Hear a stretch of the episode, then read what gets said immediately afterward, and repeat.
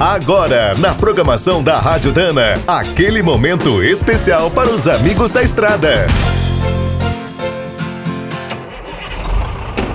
Está começando mais um minuto do caminhão.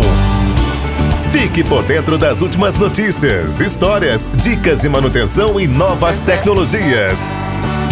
Quem leva cargas para os portos paulistas conhece bem a Tamoios, Anchieta e Imigrantes. Mas você sabe qual é a origem desses nomes? Construída para unir São José dos Campos a Caraguatatuba, a rodovia dos Tamoios relembra uma grande nação indígena que viveu na região. A Confederação dos Tamoios, formada pelos Tupinambás, Goitacás, Guaianás e Aimorés, resistiu à colonização portuguesa até 1575. Com o apoio dos franceses, esses índios lideraram um dos maiores combates da nossa história, defendendo o seu território e a sua liberdade.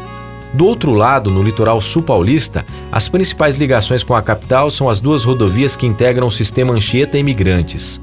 José de Anchieta foi um padre muito importante para a formação do Brasil. Além de catequista, foi historiador, teatrólogo e poeta. Liderados por Anchieta, os jesuítas cruzaram as trilhas indígenas da Serra do Mar até alcançar o Planalto, onde fundaram São Paulo. Já a rodovia dos imigrantes é uma homenagem a todos os povos que chegaram ao país pelo Porto de Santos nos séculos 19 e 20.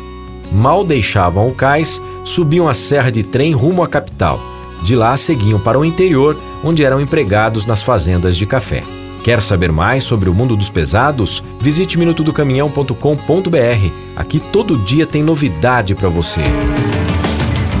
O Minuto do Caminhão é um oferecimento de Spicer e Álvaros, a dupla imbatível em componentes de transmissão, suspensão e direção.